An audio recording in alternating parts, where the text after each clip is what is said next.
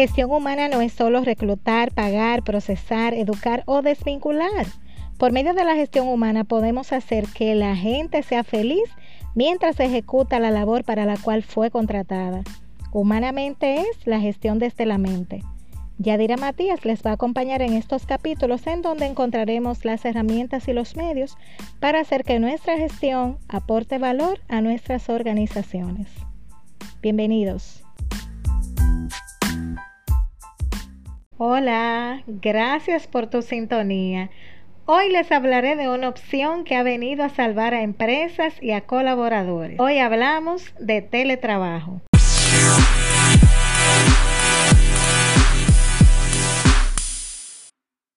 Señores, ya son muchos los que se han sumado a esta modalidad de una forma flexible de trabajo, una modalidad que no es nueva mm, para nada y probablemente tú que me escuchas o alguien a quien conoces ya la está ejecutando. El teletrabajo consiste en desempeñar la actividad laboral sin la presencia física del trabajador en la empresa.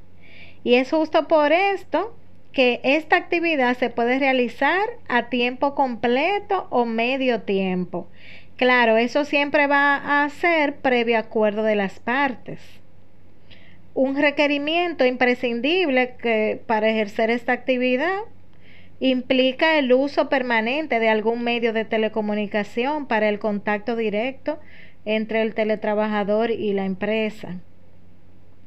Hasta ahora se escucha bonito, ¿verdad? Incluso fácil.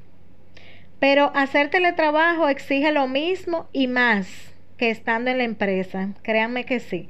Porque aquí implica eficiencia, productividad, colaboración. Hay que tener una actitud orientada a objetivos y una alta capacidad de concentración.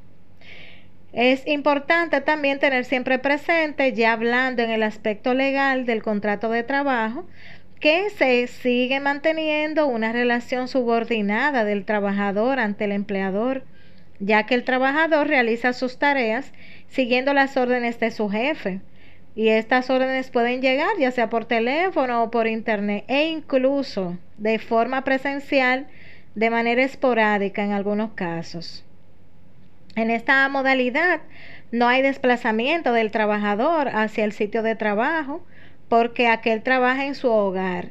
O incluso hay casos en que algún teletrabajador ejecuta su función desde alguna oficina de coworking, que son estos espacios que están de moda ahora, de, trabajo compartido, eh, que tienen todas las comodidades y tecnología.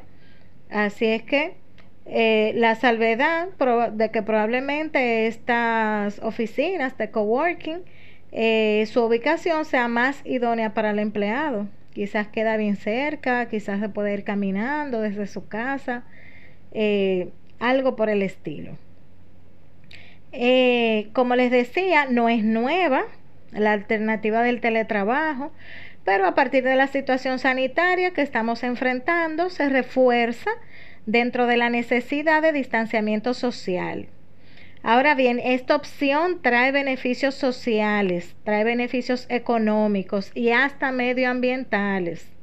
Porque, por ejemplo, como los trabajadores no tienen que transportarse, no tienen que gastar en alimentos y más aún, señores, en apariencia.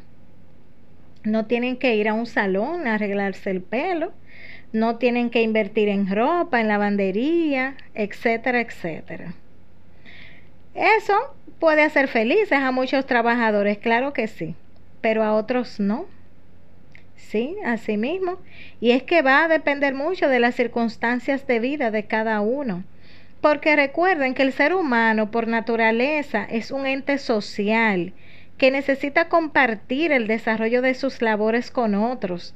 Necesita la vida laboral tradicional, relacionarse, desplazarse, y por otro lado, no todos tienen las condiciones de un entorno en casa que les permita trabajar con comodidad.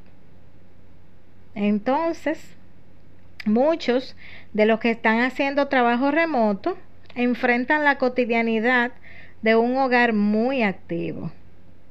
Así que es por esto por lo que es importante saber que no es teletrabajo. En breve te explico.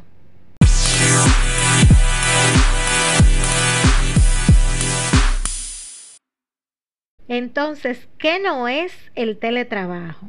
Bueno, no es teletrabajo ponerse a cuidar o a enseñar o a entretener a los niños que están en la casa durante el día y entonces trabajar luego de que los niños se vayan a dormir, ya cuando las energías están totalmente agotadas, o sea, el desempeño no va a ser el óptimo.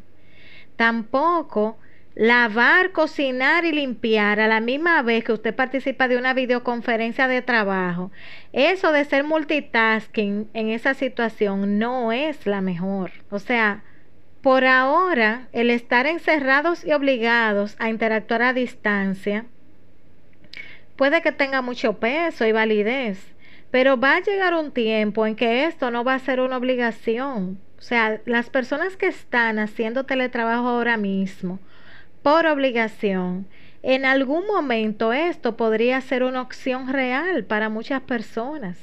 Así es que por eso es que desde ahora tenemos que estar haciéndolo bien.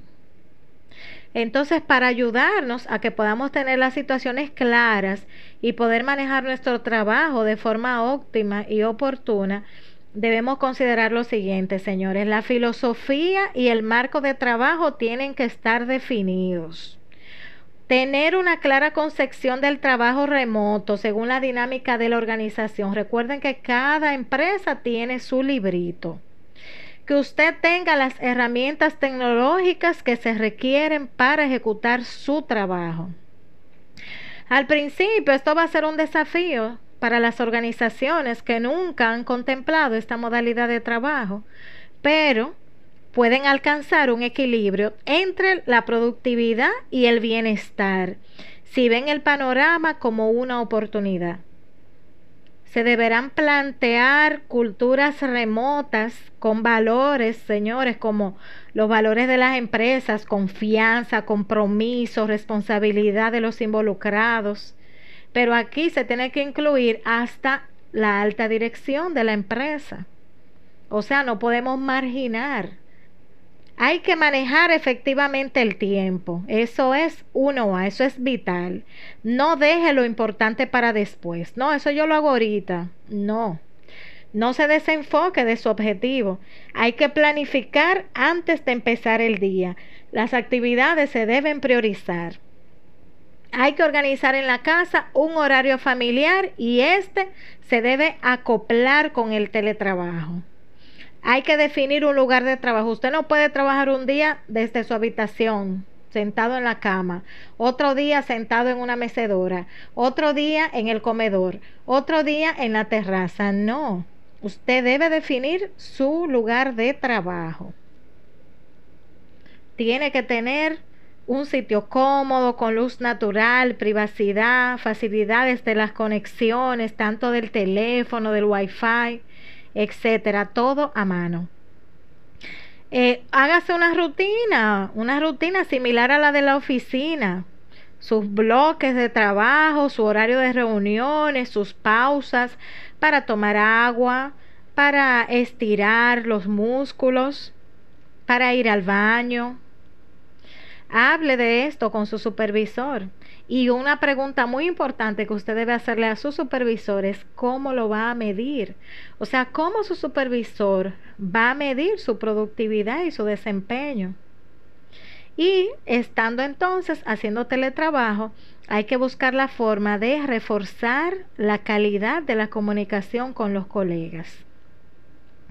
Yo les voy a dejar con una cita de Andrés Oppenheimer que él viene planteando en sus últimas obras, especialmente en Sálvese quien pueda, el futuro del trabajo en la era de la automatización del año 2019, este año pasado, un libro excelente el cual les recomiendo.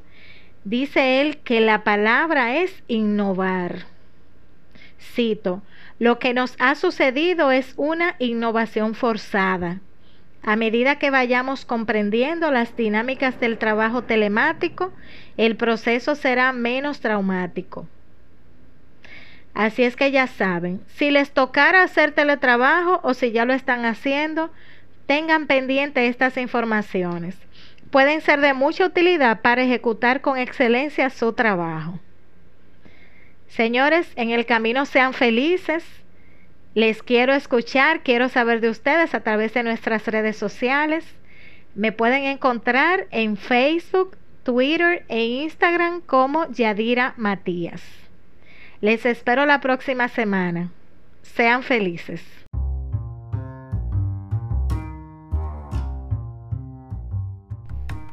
Amigos, gracias por haberme acompañado. El saber que están ahí es lo que me motiva a traer cada semana un contenido que agregue valor a sus vidas. En el trayecto sean felices. Les espero la próxima semana.